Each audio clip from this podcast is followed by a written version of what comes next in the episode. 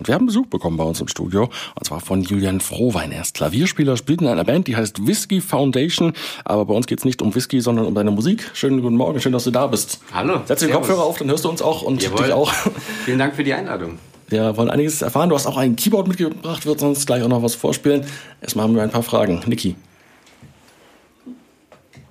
Nimm den Zettel in die Hand, damit man dich auch hört, sonst. Äh, Julie, du spielst Klavier in der Blues Rock Band The Whiskey Foundation. Kannst du uns erklären, was Blues ist? Ähm, ja, ich kann es mal versuchen. Also theoretisch kann man den Begriff sehr weit fassen, aber ich reduziere es jetzt mal so auf die markantesten Merkmale vielleicht. Also ich würde so unterscheiden zwischen musikalischen und inhaltlichen Definitionen. Also musikalisch ist es eigentlich einfach ein Schema. Das ist eine gewisse Abfolge von Akkorden, die man ein bisschen variieren kann, aber im Kern eigentlich immer sehr ähnlich ist. Darauf lässt sich zum Beispiel auch äh, sehr gut improvisieren. Das, wenn man äh, eine Jam-Session zum Beispiel veranstaltet, da kommen wir später noch drauf, dann sagt man zum Beispiel, wir spielen jetzt ein Blues-Schema in E, in der Tonart E und dann weiß in der Regel jeder, der das schon mal gespielt hat, ungefähr, was er darauf spielen kann. Äh, was auch noch charakteristisch ist für Bluesmusik sind Blue Notes. Das sind Noten, die sind quasi auf der europäischen Notenskala gar nicht so richtig eingezeichnet. Die befinden sich quasi, wenn man es jetzt anhand von einem Klavier äh, veranschaulichen will, zwischen zwei Noten, zwischen der kleinen und so, zwischen der großen Terz zum Beispiel. Ich weiß jetzt nicht, ob euch das was sagt. Äh, da befindet sich zum Beispiel so eine Blue Note. Das kann man auf der Gitarre zum Beispiel ganz gut simulieren, äh, wenn man so eine Seite, Gitarre, Gitarre habt ihr sicher alle schon mal gesehen oder vielleicht sogar in der Hand gehabt, wenn man die so hochzieht, dann wird die quasi straffer und dadurch wird der Ton höher. Und dadurch kann man quasi so einen Tonbereich erreichen, der genau zwischen zwei Noten liegt. Das wäre jetzt so grob die musikalische Definition und was äh, so die Texte und Inhalte angeht, also Blues, das kommt von dem englischen Ausspruch to feel blue oder I feel blue, das heißt so viel wie ich bin traurig, vereinfacht gesagt. Ähm, und es wird meistens äh, äh, gesungen in der Ich-Form, also es erzählt jemand aus seiner persönlichen äh, Leidensgeschichte raus und es ist, ist so quasi, war anfangs ein Sprachrohr für die schwarze Bevölkerung in Amerika, um so ihren Weltschmerz irgendwie in Worte zu fassen. So würde ich das jetzt erstmal vereinfacht definieren. Aber theoretisch, wie gesagt, kann man das unendlich weiterführen, weil sich das dann auch mit vielen anderen äh, Musikgenres irgendwann mischt. Warum spielt ihr Blues? Warum wir Blues spielen, das war einfach, als wir uns so in dieser Fünfer-Kombination kennengelernt haben, eine Musik, die uns allen sehr gut gefallen hat und die wir irgendwie so sehr gut äh, erfüllen konnten. Und weil es eben auch gut zum Improvisieren eignet, was am Anfang, wenn man eine Band noch gar nicht so richtig gegründet hat, sondern sich gerade erst kennenlernt, ganz praktisch ist, weil da hat man noch keine eigenen Lieder und dann spielt man einfach erstmal Blues und schaut, was dabei rauskommt. Hast du einen Lieblings-Blues-Song oder vielleicht auch mehrere? Ja, das äh, ist schwierig zu beantworten. Also ich habe schon so ein paar klassische Blues-Songs, die mir sehr gut gefallen. Das wäre zum Beispiel der London Blues von, von Kenneth Heat. Das ist ein Song, der ist jetzt bestimmt 50 Jahre alt. Das werdet ihr wahrscheinlich eher nicht kennen. Aber der gefällt mir so sehr gut, weil es, ja, es ist sehr klassisch, sowohl vom Inhalt her als auch von der, vom, vom musikalischen Aufbau und hat einfach irgendwie eine, eine sehr emotionale, schöne Stimmung, die mir sehr, gut gefällt, gefällt. Beispielsweise. Kannst du uns ein bisschen was vorspielen? Das kann ich, ja. Ich spiele jetzt einfach mal, dann habt ihr vielleicht eine grobe Vorstellung, so ein, so ein Blues-Schema in E, okay?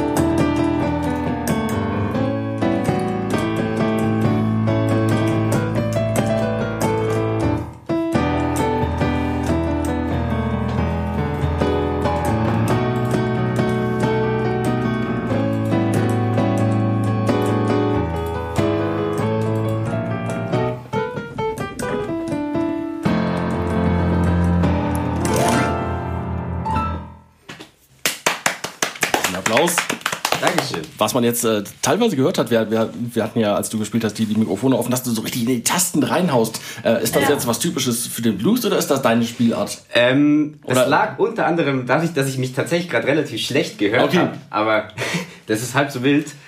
Ähm, den Kopfhörer etwas lauter einfach. Genau, perfekt, danke dir. Wollte ich auch sagen mit den weil man äh, das in den Kopfhörern ziemlich gehört hat, äh, wie du so auf die Tasten gehauen hast. Ja. Also sehr aggressiv fast ein bisschen. genau, das, das liegt unter anderem auch vielleicht auch daran, ähm, dass ich eben in einer Band spiele, wo auch ein Schlagzeug dabei ist, ein Bass dabei ist, eine Gitarre dabei ist, alles verstärkt und dadurch wird es insgesamt relativ laut. Und dass man äh, als Keyboarder sich auch noch so halbwegs durchsetzt, da muss man manchmal ein bisschen mehr in die Tasten hauen. Vielleicht habe ich mir deswegen das auch so ein bisschen angewöhnt. Okay. Aber darüber hinaus, also ich weiß jetzt, ich weiß jetzt nicht genau, äh, ja doch, ich glaube, damit ist es, ist es halbwegs erklärt.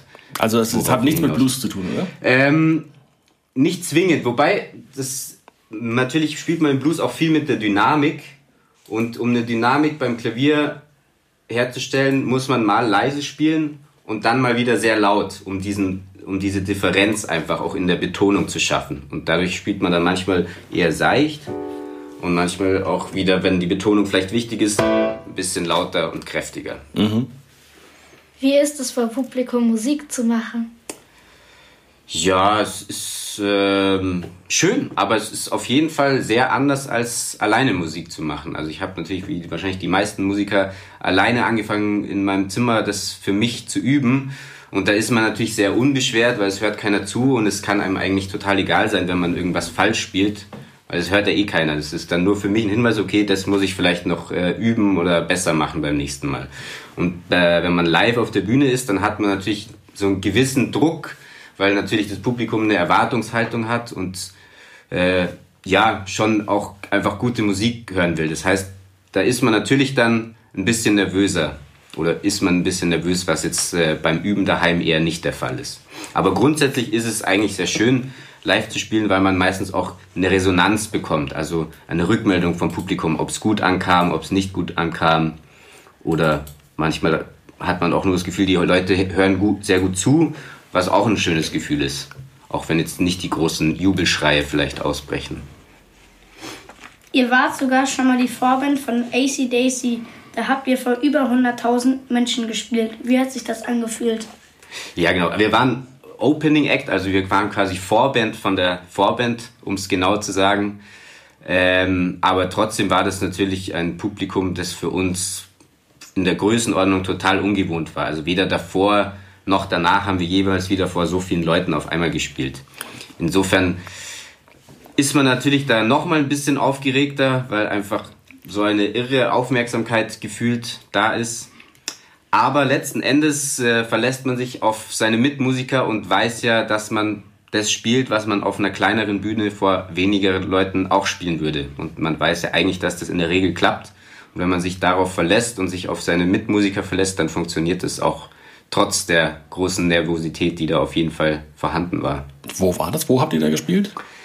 Das waren vier Konzerte in Berlin, Köln, ähm, Gelsenkirchen und Hannover. Mhm. Und wie kam es dazu? Hat ACDC einfach angerufen und gesagt, hallo, nee. hallo Julian, möchtest du nicht bei uns spielen? Natürlich nicht, nein. Ich weiß gar nicht, ob die überhaupt da wirklich involviert waren. Nee, das war über die Booking, also eine Veranstaltungsagentur. Mhm die quasi deren Konzerte in Deutschland veranstaltet haben, die haben ähm, einen Mitarbeiter, der hat uns davor schon immer mal wieder bei Touren so ein bisschen geholfen, hat uns äh, Clubs empfohlen, die wir mhm. anschreiben können, wo wir spielen könnten. Und der hat uns dann äh, ja ein Jahr später da einfach vorgeschlagen, ob wir da als Opening Act, äh, als erste Vorband quasi reinpassen würden. Und äh, das wurde abgesegnet. Da hatten wir zufällig Zeit an den Tagen und äh, haben es mitgemacht quasi. Bei ACDC sagt man nicht nein. Ne? In der Tat, ja. Okay, wir machen eine kurze Pause und dann sprechen wir mit Julian gleich noch, äh, noch ausführlicher über den Blues, ähm, den er spielt in seiner Band äh, Whiskey Foundation. Hier in der Kurzwelle bei Radio Feuerwerk, gleich in ein paar Minuten. Hier heute die Kurzwelle, das Kindermagazin bei Radio Feuerwerk. Haben wir einen Besuch von Julian Frohwein. Er ist Klavierspieler und äh, spielt in einer Bluesband Whiskey Foundation heißt die. Trinkt ihr auch immer Whisky oder? Nein, aber es hat Es- wahrscheinlich einen anderen Grund, oder? Äh, nee, kam schon vor in den Anfangszeiten, aber das ist jetzt äh, nicht der, der Hauptinhalt dieser Band. Das Okay. war so bei der Gründungsgeschichte hat es eine Rolle gespielt, aber darüber hinaus jetzt eigentlich gar nicht so sehr. Okay. Es geht um den Blues oder ihr macht Bluesmusik und darüber wollen wir jetzt noch ausführlicher sprechen. Wie schreibst du einen Blues-Song? Ähm, einen Blues-Song. Ja, also ich, ich muss es ein bisschen korrigieren, weil wir machen jetzt keine reine Bluesmusik. Das mischt sich schon auch mit, mit anderen Genres, so geht in die rockige, teilweise funkige Richtung. Aber wir schreiben Songs auf sehr viele unterschiedliche Arten. Also es kommt schon vor, dass ich mal was komplett alleine schreibe. Das ist, das äh, ist für mich immer schwer zu umschreiben, wie das genau passiert. Meistens setze ich mich einfach ans Klavier und spiele drauf los. Man kennt da so gewisse Schemen und setzt dann einfach vielleicht ein paar Akkorde aneinander, die sich gut anhören zusammen oder fängt mit einer Melodie an. Und wenn das steht, dann hat man vielleicht nur ein, zwei inhaltliche Zeilen, also Textzeilen im Kopf, die einem gerade so im Kopf rumschwirren, irgendein Thema, das einen vielleicht beschäftigt. Und dann hat man mal so einen Anfang und darauf lässt sich dann aufbauen. Meistens ist es dann so, dass man dann so die Idee mit in die Probe bringt, zur Bandprobe und dann das gemeinsam ausarbeitet. Und es ist aber auch schon bei uns passiert, dass wir einfach drauf losgespielt haben in der Probe, also mehr oder weniger relativ frei improvisiert haben und daraus dann ein Song entstanden ist. Schreibt ihr eure Songs denn alle selbst oder spielt ihr auch, auch Coverversionen von anderen Bands, also Songs, Lieder von anderen, anderen Bands? Wir spielen ganz selten auch mal ein Cover, aber es sind zu 95% eigene Sachen. Also ab und zu mal so ein Blues-Cover, Ray Charles haben wir ab und zu mal drin gehabt. Aber in erster Linie eigene Sachen, ja. Was ist die Aufgabe vom Klavier im Blues? Ja, das kann man auch, äh, da kann man dem Klavier verschiedenste Aufgaben zuordnen. Manchmal ist es sehr vordergründig. Ich habe gerade Ray Charles genannt, der ist halt für sein Klavierspiel bekannt, deswegen ist es bei seinen Sachen immer relativ im Vordergrund und äh, markant. Und es gibt auch äh, Blueslieder, wo das Klavier nur im Hintergrund ist. Zum Beispiel der London Blues, von dem ich vorhin erzählt habe, von Kennen Heat, da spielt das Piano eigentlich die ganze Zeit solo, aber nur so leise im Hintergrund. Das ist die ganze Zeit da, spielt er so wirre Sachen und äh, ist aber eher in den Hintergrund gestellt. Also je nach Arrangement kann das äh, Piano sehr vordergründig, sehr wichtig sein und manchmal ist es auch nur eine Randerscheinung. Bevor du Klavier gelernt hast, hast du auch Akkordeon gespielt. Glaubst du, du könntest in einen Song von euch auch ein Akkordeon einbauen? Theoretisch äh, ja, also ich, mir würde kein Instrument einfallen, das jetzt absolut unmöglich wäre einzubauen. Theoretisch kann man so gut wie alle Instrumente irgendwo einbauen. Das Ding ist nur, ich müsste das Akkordeon mal wieder ein bisschen länger in die Hand nehmen und es auch wirklich üben, dass ich es wieder gescheit spielen kann. Weil auch wenn die rechte Hand beim Akkordeon im Klavier sehr ähnlich ist, die linke ist komplett anders. Und wenn man das nicht mehr weiß, äh, wo da diese einzelnen Akkordknöpfe liegen, ähm, dann kann man mit der linken Hand dann nicht viel machen. Und deswegen müsste ich mir das erstmal wieder drauf schaffen, dass das auch wirklich Sinn macht. Aber theoretisch wäre es auf jeden Fall möglich, ein Akkordeon bei uns mit einzubauen. Aber ein Bluesrock mit Akkordeon wäre ja auch mal was Besonderes, oder? Ja, also gibt's schon, aber ist jetzt nicht die klassische Variante. Ja, das ja. stimmt, ja. Könnte man auf jeden Fall mal auschecken. Blues ist, Blues ist eine sehr alte Musikrichtung aus Amerika. Es gibt ihn schon seit mehr als 100 Jahren.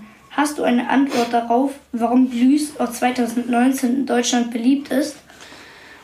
Ja, äh, also eine klare Antwort habe ich darauf nicht. Aber grundsätzlich ist es so, ich glaube, dass, dass das so nach Europa rübergeschwappt ist, dieser Musikstil, das kam so in den 50er, 60er Jahren auf, weil da einfach, äh, ich glaube, die Medienwelt sich so in den USA auch über das Land hinaus verbreitet hat. Da gab es dann Fernsehen, da gab es zum Beispiel Anfang der 60er Jahre gab es so ein Festival oder ein Clubfest in Chicago in Nordamerika, wo ganz viele Blueskünstler aufgetreten sind. Und das wurde von, äh, ich weiß den Namen nicht mehr, von einem Deutschen äh, quasi aufgenommen und teilweise im deutschen Fernsehen ausgestrahlt zum Beispiel. Und so haben dann auch in Deutschland oder generell in Europa die Leute Kontakt mit der Musik äh, bekommen. Und dann haben sie daraufhin immer wieder auch Blues- und Rock-Festivals in Europa, ich glaube am Anfang hauptsächlich in Großbritannien veranstaltet. Und da kamen dann diese ganzen Künstler, weiß nicht wie äh, John Lee Hooker zum Beispiel ist ein sehr be altbekannter äh, Blues-Gitarrist. die kamen dann da auf diese Festivals und haben ihre Musik vorgestellt und vorgespielt. Und daraufhin haben die Leute das kennengelernt und offenbar auch Gefallen dran gefunden, sodass das dann wieder dazu führt, dass die Leute es auch nachahmen. Also dass dann auch Leute in Deutschland sagen, hey, das gefällt mir, das will ich auch lernen. So wird diese Musik nachgespielt und so verbreitet sich das dann auch äh, in Europa.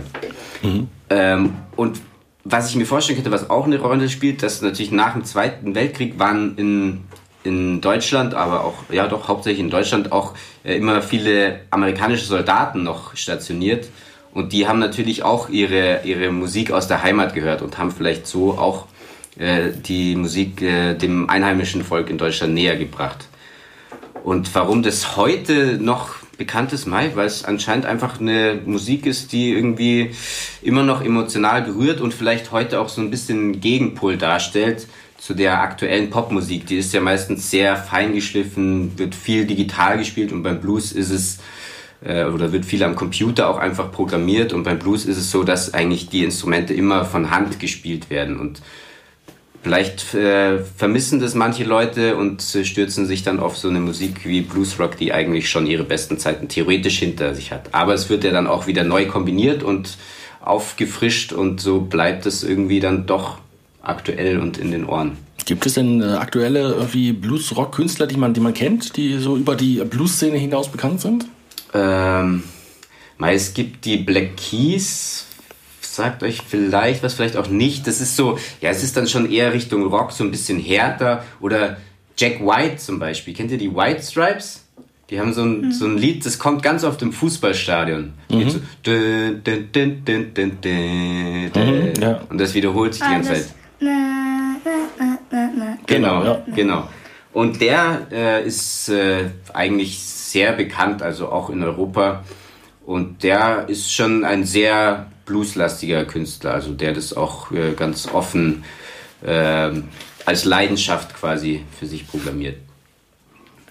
Blues hat seinen Namen daher, dass to be blue im Englischen traurig sein bedeutet. Muss Blues immer traurig sein? Ich denke nicht. Also es kommt zwar klar, wie du es schon gesagt hast, eben von diesem Begriff äh, to be blue, traurig sein, aber es ist ja auch ein, eine Art quasi mit dieser Traurigkeit umzugehen und sie vielleicht in was Fröhliches umzuwandeln.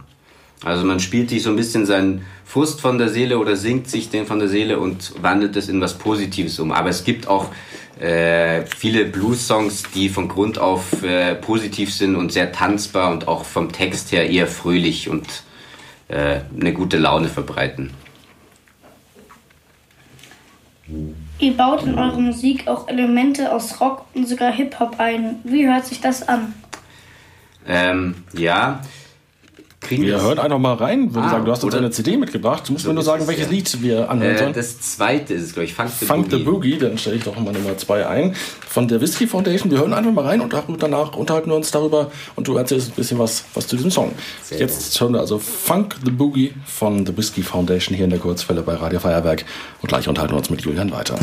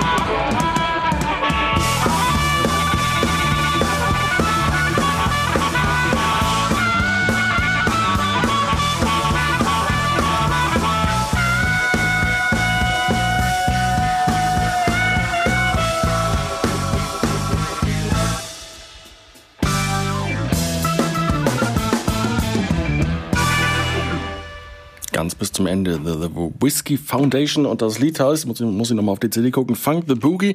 Julian ist Klavierspieler bei der Whiskey Foundation und äh, ist heute zu Gast bei uns im Studio. Magst du kurz was sagen zu dem Song? Was, was war das? Ähm, ja, also die Frage war ja davor, wie sich das anhört, wenn man eben Blues mit anderen Genres mhm. mischt. Und da fand ich das ein ganz passendes Beispiel, weil es eben am Anfang eher so rockig, äh, funkig ist eigentlich und sich dann aber in einen Boogie, was eher an Blues angelehnt ist, äh, wandelt. Ähm, vom Inhalt ist es eigentlich eher klassische Blues. Äh, Ich-Erzählung erzählt seine persönlichen Probleme oder seine äh, Emotionen gerade in dem Moment. Und äh, musikalisch, ja, wie gesagt, ist es ein, ein Mischmasch aus, aus verschiedenen Genres. Also ähm, ist kein, kein klassischer Blues, ist ein bisschen Funk dabei, ist ein bisschen Rock dabei. Du hast gesagt, es klingt, der Nicky hat gesagt, es klingt sogar ein bisschen nach Metal.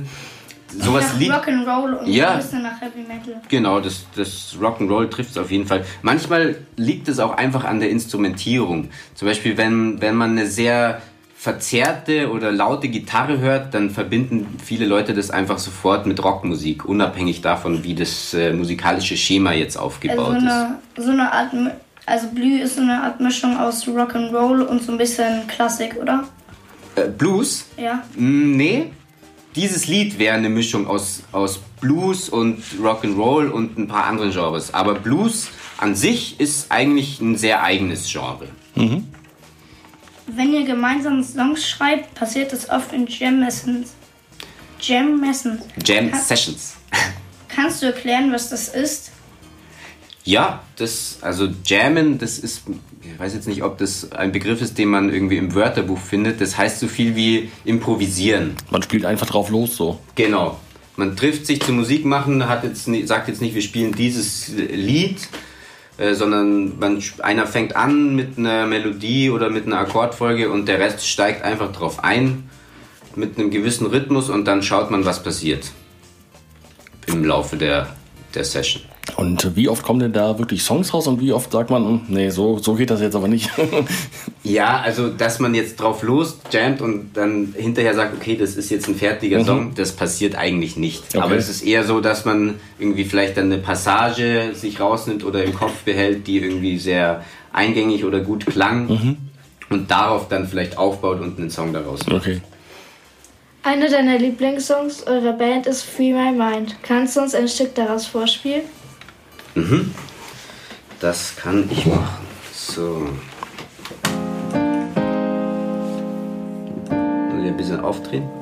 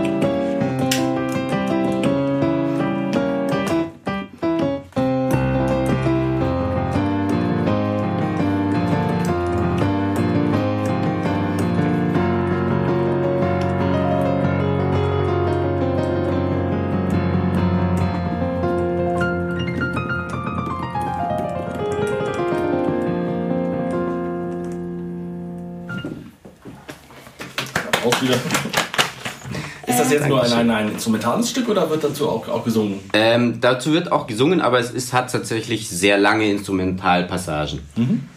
Mir ist gerade aufgefallen, dass ihr, äh, äh, falls ihr das mal machen wollt, gar keine Kastina, äh, Kastinanetten braucht, äh, weil das mit dem Klavierspielen schon so sich schon so anhört, als würdest du das machen. Okay. Weil so mit dem Tasten, das auf die Tasten hauen, das hört sich dann irgendwie so danach an. Ach so, du meinst jetzt quasi, wenn man den Ton wegnimmt, nur der Tastendruck? Nee, aber ähm, man hört ja immer dieses, wenn du so auf die Tasten haust, mhm. äh, hört sich es irgendwie so an, als würdest du so mit Kastiner, Kastagnetten. Kastagnetten mhm. so aneinander schlagen. Mhm. Ja, das habe ich noch gar nicht so betrachtet, aber interessanter Punkt, ja. Du hast dir das Klavierspielen hauptsächlich selbst beigebracht. Glaubst du, mit einem Lehrer wäre es einfacher gewesen? Ähm, hm. Also wie wir ja vorhin schon besprochen haben, ich habe mal äh, lange bevor ich mit Klavier angefangen habe, Akkordeon gespielt und da hatte ich auch Unterricht äh, bei einer Lehrerin und das habe ich ein oder zwei Jahre gemacht. Und da war es so, lag vielleicht auch im Alter, ich weiß es nicht, dass es mir immer sehr schwer gefallen ist, mich da zu motivieren. Es war eher so eine Pflicht und ich musste da einmal die Woche hin und musste mir zeigen lassen, was ich zu tun habe. Und das fand ich damals eher ein bisschen lästig. Und äh, dann, als ich Jahre später mit dem Klavier angefangen habe, da kam das so von mir selbst. Da hatte ich einfach irgendwie Lust drauf. Und das hat mir schon sehr geholfen, aber ich wäre auf jeden Fall, hab, hätte viele Dinge sehr viel schneller verstanden, wenn ich einen Lehrer gehabt hätte. Also ähm, ich, äh, ja, manchmal, manchmal denke ich mir schon, es wäre nicht schlecht, das auch mal gescheit gelernt zu haben. Was sind die Vorteile daran, dass du dir selbst das Klavierspielen beigebracht hast? Ja, hm. schwer zu sagen. Ähm, also gefühlt war es für mich einfach ein Vorteil, dass ich, wie, wie schon gesagt, dass das eben von mir herauskam und nicht irgendwie aufgezwungen war und ich dadurch einfach wahnsinnig Lust hatte, immer dieses, das, mich damit tagtäglich zu beschäftigen. Also es war jetzt nicht so, dass ich mich äh, hingesetzt habe am Abend und gesagt, oh, ich muss jetzt üben, sondern ich habe einfach drauf losgespielt, habe versucht Sachen nachzuspielen und war da einfach, hatte da meinen Spaß dran und war motiviert. Äh, jetzt habe ich die Frage vergessen. Es ging eigentlich darum, was der Vorteil ist, gell? Ja. Wenn, genau. man, wenn man sich das selber beibringt. Ja, man findet vielleicht leichter einen eigenen Stil. Also grenzt sich vielleicht ein bisschen leichter von anderen Pianisten oder bei welchem Instrument es auch immer der Fall ist, ab, weil wenn man es äh, von einem Lehrer lernt, dann geht der meistens nach einem Schema vor und dann lernt man das schon sehr ähnlich wie alle anderen. Wenn man es weitgehend versucht selber zu machen, dann entwickelt man vielleicht leichter so ein bisschen einen eigenen Stil. Aber das kann man auch, wenn man es von einem Lehrer gelernt hat, noch entwickeln. Was für einen Tipp hast du für Leute, die sich selbst ein Instrument beibringen möchten? Ähm, ja, man muss einfach eine, eine Leidenschaft irgendwie dafür entwickeln. Man muss da Freude und Spaß dran haben. Ähm, und man braucht sehr viel Geduld auf jeden Fall, weil es braucht einfach Zeit, bis man äh, egal welches Instrument, bis man es gut spielen kann, das braucht einfach irre lang, völlig egal, ob man jetzt äh, wahnsinnig talentiert ist oder nicht, das braucht einfach Übung und Zeit und die, da muss man einfach bereit sein, auch Zeit zu investieren. Und darüber hinaus gibt es natürlich äh, immer die Möglichkeit, sich auch mit Freunden einfach auszutauschen. Vielleicht hat man jemanden im Freundeskreis, der spielt das Instrument bereits und kann es vielleicht ein bisschen und kann dir dann auch wieder Sachen zeigen. Dann gibt es tatsächlich auch heute im Internet Möglichkeiten, Sachen rauszufinden, sei es auf YouTube gibt es durchaus brauchbare Tutorials, die dir dann so ein paar Fingersätze zum Beispiel mal vorspielen, wo man sich was abschauen kann. Oder man kann, es gibt auch Seiten, wo zum Beispiel alle Akkorde einfach aufgelistet sind, die es am Chord zu, äh, auf dem Klavier so gibt. Da gibt's dann, äh, gehst, klickst du auf C und dann wird dir jeder Akkord angezeigt, den du auf C spielen kannst, mit quasi äh, farblicher Markierung der Tasten. Wenn du noch ein Instrument so gut spielen könntest wie das Klavier, welches wäre es? Also zunächst mal würde ich Klavier auf jeden Fall noch sehr viel besser spielen wollen. Also da ist noch sehr viel Luft nach oben. Das äh, ist auf jeden Fall ein Ziel, mich da noch zu verbessern. Und darüber hinaus würde ich tatsächlich sehr gerne Saxophon spielen. Das Warum? Ist, es gefällt mir vom Klang. Ähm, ich weiß nicht, es hat irgendwie, äh, so ein Saxophonist, der hat auf mich irgendwie immer eine, eine Wirkung. Habt ihr in, in eurer, eurer Band einen, einen Saxophonisten? Oder? Nein, wir haben keinen festen Saxophonisten. Wir haben äh, ab und zu so einen Saxophonisten als Gastmusiker. Mhm. Also ist auch auf äh, zwei, drei Liedern auf unseren Alben zu hören. Ähm, und hat auch live schon ab und zu mal mitgespielt. Er so, der soliert dann eher so drüber. Äh, aber ist leider kein festes Mitglied. Das können mhm. wir leider nicht bezahlen. Ähm, dann zum Schluss noch die Frage, wenn man euch jetzt mal live sehen will, kann man das in nächster Zeit tun? In München tretet ihr irgendwo auf? Ähm, ja, in München spielen wir tatsächlich nächsten Samstag beim Sound of Munich Now. Hier im Feuerwerk? Hier im Feuerwerk, tatsächlich, ja genau. Das spielen wir, also es ist so ein, so ein Festival, wo wahnsinnig viele mhm. Bands auftreten und immer sehr kurz. Also da spielen wir nur, ich Mal so 10 Minuten, glaube ich, so um den Dreh. ja. 15, 20 Minuten oder 15 Minuten, glaube ich, ist unser Auftritt. Das wäre eine Möglichkeit. Darüber hinaus spielen wir am 20.12. quasi eine, ein komplettes Konzert im Strom in der Potschi-Straße, falls jemand Interesse hat. Oder sonst äh, findet man euch auch im Internet, thewhiskeyfoundation.de, Whisky mit EY geschrieben. Oder sonst auch bei Facebook oder Instagram, Whisky Foundation, The Whisky Foundation. Ähm, wenn man sich Genau. äh, über euch informieren will oder noch mehr von euch hören will, von eurer Band. Ähm, magst du zum Schluss noch was spielen oder sollen wir vielleicht den, den, den, den Song, wie heißt der, Free My Mind, noch in der Bandversion hören von der CD? Wenn ihr Lust habt, sehr gerne. Dauert aber ganz schön lange. Ja, ich habe jetzt gesehen, neun Minuten. Ganz schaffen wir es wahrscheinlich nicht, weil Aber kann man- gleich, kann gleich gibt es noch die. Veranstaltungstipps. Aber wir, wir hören auf jeden Fall gleich mal rein. Äh, sagen erstmal vielen Dank für den Besuch hier bei uns in der Sendung Sehr gerne, ich danke euch. und weiterhin viel Spaß beim, beim Musikmachen. Dankeschön. Und gleich die Veranstaltungstipps noch.